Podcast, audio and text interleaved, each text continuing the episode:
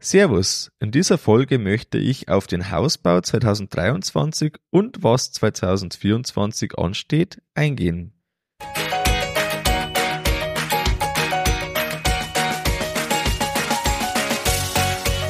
Herzlich willkommen beim Kuhstall Bau und Umbau Podcast. Hier bekommst du viele nützliche Ideen und Tipps für deinen optimalen Stall mit Blick auf das Wohl von Mensch und Tier.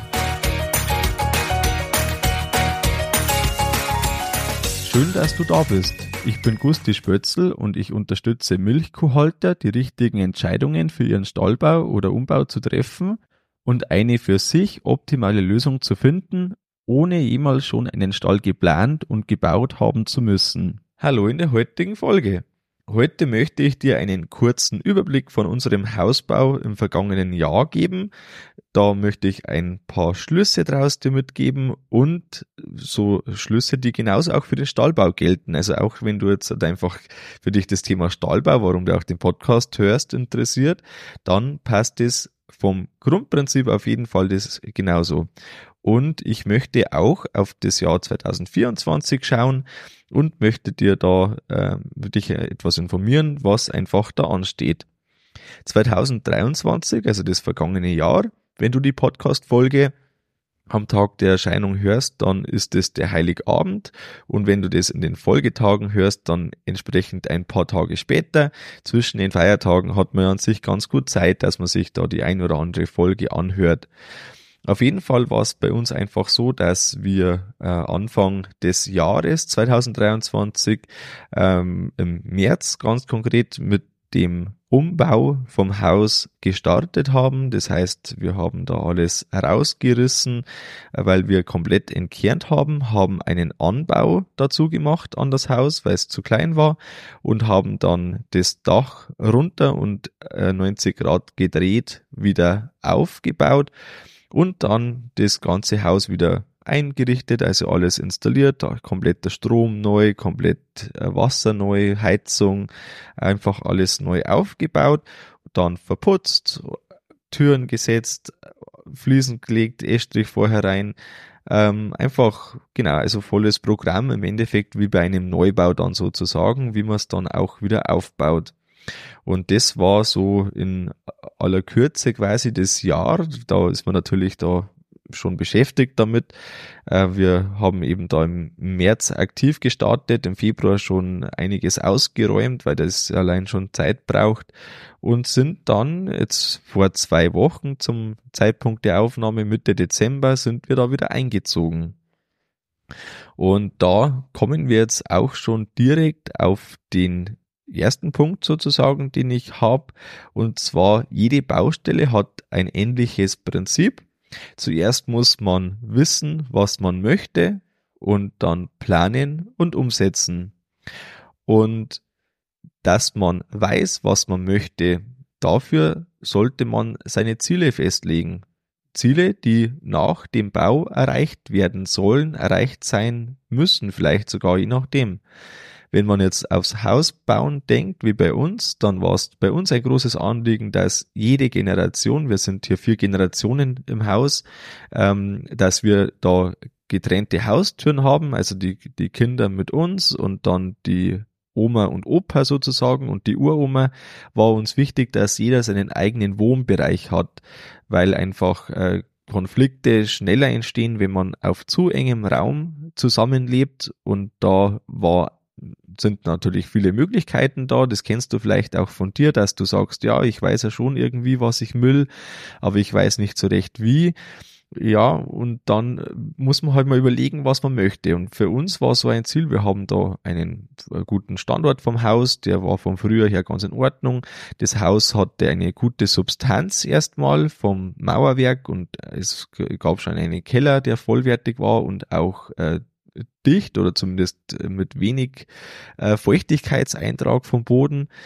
Dann war es auch so, dass wir schon Beton, Betondecken hatten, also anders als das bei noch älteren Bauten waren, hatten die vor 50 Jahren äh, eine Betondecke eingebaut und somit ist die Substanz einfach so, dass wir gesagt haben, das wollen wir nutzen und wir würden gern unter einem Dach bleiben. Das ist ja auch eine grundlegende Entscheidung, die man so treffen kann oder auch in Form eines neuen Hauses treffen kann. Und dann wollten wir einfach einen Standard was die Heizung angeht und was die, ähm, ja, das hat sich dann so ergeben mit Strom und Co., ähm, Internet in jedem Raum, äh, dass man dann sagt, okay, dann macht es wahrscheinlich Sinn, dass man einfach da die Komplettentkernungsvariante wählt. Ich dachte lange tatsächlich, man könnte doch doch noch einige Steckdosen und so weiter behalten. Da würde aber die Höhe nicht mehr passen, weil der Aufbau des Bodens sich geändert hat von irgendwo sieben, acht Zentimeter auf 15 Zentimeter, was einfach heutzutage normal ist. Ja, und äh, da, da kommt dann das eine ins andere. Und wenn man aber weiß, wo man ungefähr hin möchte, dann findet sich da ein Weg. Das gleiche gilt auch beim Stallbau. Ich denke da jetzt beispielsweise zurück an die Abkalbeboxen, die wir 2000 21 im Winter auf 22 gebaut haben. Genau, jetzt musste ich kurz überlegen. Ähm, da war es auch so, wo, wo steht man und wo möchte man hin? Und da war es einfach wichtig, dass wir einen Abkalbebereich schaffen, der für, äh, ja, der einfach da gut passt für unsere Betriebsgröße. Und so haben wir jetzt zwei Abkalbeboxen, die äh, so groß dimensioniert sind, dass wir eigentlich da nie einen Engpass haben, auch wenn wir 14 Tage vorher die Kühe in die Abkalbebox schon äh, umstallen, so dass da einfach die Abkalbung möglichst stressfrei stattfinden kann. Da ist das ganz gleiche Prinzip. Man muss wissen, was man möchte. Man muss dann seine Gegebenheiten anschauen, planen und dann umsetzen. Und wenn du dich hier schwer tust, mit, mit dem, dass du weißt, was du willst oder mit dem, dass du sagst, Mensch, ich habe da viele Möglichkeiten, aber was ist jetzt vielleicht die beste Variante? Da darfst du dich gern bei mir melden. Ich bin da äh, am Ideen sammeln, äh, um da ein Angebot zu schaffen, das dir helfen kann, wenn du genau vor dieser Situation stehst oder auch wenn du jemanden gut kennst, wo du sagst, Mensch, der sollte sich da vielleicht mal informieren oder für den könnte das was sein, dann darfst du das gern weiterempfehlen und dann einfach bei mir melden und dann äh, werden wir in einem kurzen Gespräch rausfinden, ob das passen könnte und dann äh, wird es voraussichtlich im Januar oder im Februar 2024 äh, wird es da ähm, ja, wird entschieden, inwiefern da ein Angebot meinerseits möglich ist. Das ist noch nicht ganz alles safe sozusagen, aber es wird wohl so sein. Ein nächster Punkt, der hier wichtig ist, wenn man denn dann äh, in einer Baustelle ist, also das gilt jetzt eben wieder für den Stallbau, genauso vom Prinzip wie beim Hausbau. Man muss einfach laufend schauen, dass man alles organisiert in der ganzen Bauzeit und das ist so entscheidend. Wenn man eben sagt, man äh, baut jetzt wie bei uns das Haus, dann äh, hat man ja verschiedenste Firmen. Beim Hausbau ist sogar noch schlimmer in Anführungsstrichen wie beim Stallbau. Da hat man unter Umständen viele, viele Firmen, die einfach da unter einen Hut gebracht werden müssen, die zeitlich dann in Abstimmung, wo alles passen sollte, wenn man da frühzeitig immer dran ist, dass man die Firmen auch am Laufenden hält, was äh, so, ja, wenn man jetzt da, da schon ein paar Wochen vorher anruft und sagt, ja Mensch, du jetzt, der ist jetzt gerade so und so weit und jetzt könnte sein, dass du dann ungefähr da, wie wir schon am Anfang besprochen haben, auch wirklich drankommst oder es verschiebt sich um ein paar Wochen, das äh, einfach immer so auf dem Laufenden halten das ist da ganz entscheidend und das ständige Organisieren, das ständige äh, Absprechen, dass das auch wirklich so wird, wie es sein soll. Das ist auch beim Stallbau, wenn man da äh, sich nie sehen lassen würde und dann wird halt einfach betoniert oder wird erstmal eingeschaltet und wenn man es dann immer noch nicht bemerkt, dann wird auch so betoniert und wenn dann irgendwo eine Wand steht oder ein Durchlass zu wenig da ist oder wenn man da Leitungen übersieht, dann schafft man einfach durch das ein großen Mehraufwand, der teilweise zumindest vermeidbar wäre, wenn man sich einfach um seine Baustelle kümmert. Und ich bin da auch vorsichtig mit dem, dass man sagt, man gibt jetzt das einfach ab und man hat doch gesagt, was man möchte. Ich bin da ein großer Freund von dem, wenn da aktiver Baustellenbetrieb ist, dass man sich mindestens mehrmals täglich sehen lässt, weil jedes Mal Fragen kommen, wenn man jetzt auch in meinem Gewerk nicht selber mitarbeitet. Das muss ja nicht sein. Also man kann das machen, dass man direkt selber mitarbeitet. Man kann aber genauso einfach dann zumindest die Bauleitung übernehmen in der Form, dass man das organisiert, dass man für Fragen da ist. Und das wäre so für mich das Mindeste, das man einfach macht, um da wirklich die Baustelle dann auch so zu haben, wie man das selber möchte. Da ist natürlich nicht jeder Tag gleich. Es gibt die Tage, da läuft eine Arbeit einfach so dahin und da kann man in Anführungsstrichen nichts falsch machen. Aber es gibt genauso äh, die Tage, an denen einfach viele Details geregelt werden, wo man sagt, ja so oder so oder der, die Firma ist vielleicht das erste Mal da mit dem Fliesenlegen von mir aus, dann muss man das einfach nochmal absprechen, was man zwar ähm, äh, am Anfang mit dem Vertreter vielleicht oder mit der Firma selber abgesprochen hat, aber dann sollen ja die Arbeiter das auch wirklich so machen, wie man das möchte. Und da gibt's einfach so viele Möglichkeiten, äh, um da irgendwelche ja, äh, Fehler, Kleinigkeiten, Baufehler zu machen, wo man sagt, Mensch, das ist jetzt einfach schade. Und sowas, finde ich, sollte man immer vermeiden. Und das geht so schnell, dass da einfach irgendwie eine Leitung rausgerissen wird, jetzt bei uns beim Abbruch, wo man sagt, oh, die wollten wir eigentlich noch erhalten und dann ist sie schon weg. Oder dass da ja, also da eine Mauer fällt, die eigentlich nicht fallen soll, oder dass da die Mauer nicht gefallen ist, die eigentlich da gut in der Arbeit mitgegangen wäre und so läuft es einfach ständig dahin. Das gilt beim Stahlbau das Gleiche, wenn man jetzt sagt, irgendwelche äh, Kleinigkeiten betonieren, äh, Abwurf, wo soll genau der Abwurf sein? Allein schon die zehn Zentimeter weiter links oder rechts, wo dann wirklich das Loch ist, kann darüber entscheiden, ob jetzt da noch, äh, der Durchgang noch schön Platz hat, dass man da durchgehen kann oder ob es dann einfach zu knapp wird. Das sind alles so äh, Sachen, die man äh, berücksichtigen sollte und die man auch schon vorher in der Planung durchdenken muss, um das dann einfach wirklich so haben, so zu haben, wie man es braucht. Und gerade wenn man zeitlich äh, so eingeschränkt ist oder wenn man sagt, man möchte einfach das durchbringen in einer überschaubaren Zeit, bei uns waren der Stahlbau so ungefähr neun Monate effektive Bauzeit mit viel Vorbereitung, auch die Güllegrube vorher, Erdbewegung, vorher eine große Erdbewegung. Ähm, und dann auch noch nicht immer 100% fertig, aber die, die aktive äh, volle Bauzeit waren irgendwo da neun Monate, beim Hausbau waren wir jetzt irgendwo zehn Monate, sage ich mal äh, da, wenn man für drei Generationen so ein Haus umbaut und das innerhalb von zehn Monaten fertigstellen möchte, zumindest wirklich weitestgehend, also das äh, ist weitestgehend fertig, dann muss man gut koordinieren und dann muss das einfach laufen. Und da kann man sich es nicht erlauben, dass man sagt, das läuft schon und von selber und das wird nämlich nicht so sein. Und da muss man einfach laufend organisieren und das ist ganz entscheidend. Ja, und dann ist irgendwann so, dass die Baustelle dann vorbei ist und dann äh, geht's aber weiter. Also ich finde es das wichtig, dass man dann einfach Ideen sammelt für die mögliche Weiterentwicklung. Und äh, da habe ich dir jetzt schon gesagt, in äh, dem Podcast beziehungsweise in, im Rahmen der äh, Kuhstallbau Online-Beratung, dass da einfach dann ein mögliches Angebot gibt, das eben noch nicht vollständig entwickelt ist, aber das zumindest in den Ideen äh, da ist. Und da wird es eine Gruppe voraussichtlich geben, die dann sozusagen das äh, erstes Mal zu besonders guten Konditionen testen darf und mit der ich dann äh, da arbeiten möchte. Und da ist zum Beispiel das einfach dann die Weiterentwicklung jetzt in, in Form äh, vom Podcast, aber auch betrieblich in der Landwirtschaft äh, wird jetzt im nächsten Jahr überlegt, wie es weitergehen soll. Ich denke da konkret an die Kälber. Wir haben die Situation, dass wir für die Kälber ab den Einzelboxen, also wenn sie nach, nach den Einzelboxen eigentlich genauer gesagt, mit irgendwo einem Alter von um die vier, fünf Wochen von da weg bis zu so einem halben Jahr, bevor sie also in den Jungviehstall kommen, in dem Bereich ähm, dürfen wir auf jeden Fall noch was umbauen.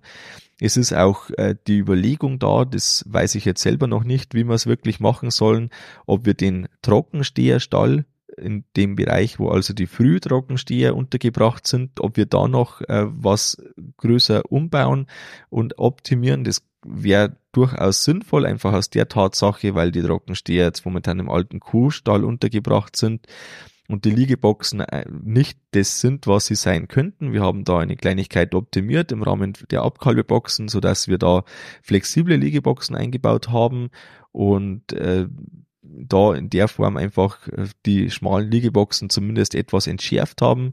Auch das, dass wir maximal 15 Kühe in den Bereich reinstellen, wo 18 Liegeplätze da sind und 18 Fressplätze, entschärft etwas die Situation. Aber natürlich ist es nicht das gleiche Niveau, als jetzt eine neue Liegebox hat mit aktuellen Maßen, die man nimmt, mit äh, Tiefboxen anstatt bei uns mit Gummimatten. Da kann man einfach noch viel rausholen und vor allem für die Trockensteher die wichtigste Gruppe sozusagen, die man am Betrieb hat, in der Form, äh, weil es einfach die Zeit ist, in der sich viel entscheidet, wie es dann in der Folgelaktation wieder weitergeht da äh, sind einfach die Gedanken da, wie man da weitermacht und das äh, werden wir jetzt einfach in den im nächsten Jahr entscheiden, planen und dann im Folgejahr, also vor 2025 möglicherweise dann umsetzen. Wäre jetzt so mal eine denkbare Variante. Was 2024 bei uns auch ansteht, das ist auf jeden Fall der Hausbau fertig machen, auch außenrum. Also wir haben jetzt innen das alles soweit fertiggestellt, aber nicht außenrum. Also der Garten fehlt noch vollständig und auch der Eingangsbereich ist noch nicht äh, so gemacht. Wir, wir haben ein paar Stufen, die wir hochgehen, weil einfach die Lage vom Haus so ist. Und da sind jetzt einfach noch Paletten dort. Und das ist natürlich auch keine Dauerlösung. So gibt's da auf jeden Fall was.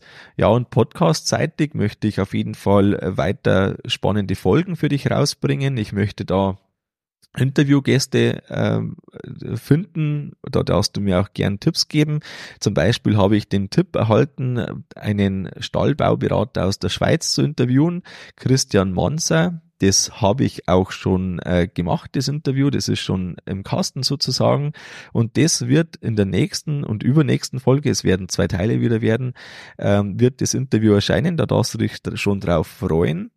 Das heißt, äh, solltest du den Podcast noch nicht abonniert haben, dann hol das unbedingt nach, um die nächsten Folgen nicht zu verpassen. Das ist ein sehr spannendes Interview und äh, da werde ich auch in Zukunft schauen, dass wir immer wieder die, also diverse Themen, sei es äh, eben wirklich konkret auf den Stallbau, was für dich am interessantesten ist, aber auch ab und zu Randthemen, Erfahrungsberichte von anderen äh, Stallbauern, äh, dann genau einfach ein, einen bunten Mix an Themen, die dich da im nächsten Jahr erwarten werden.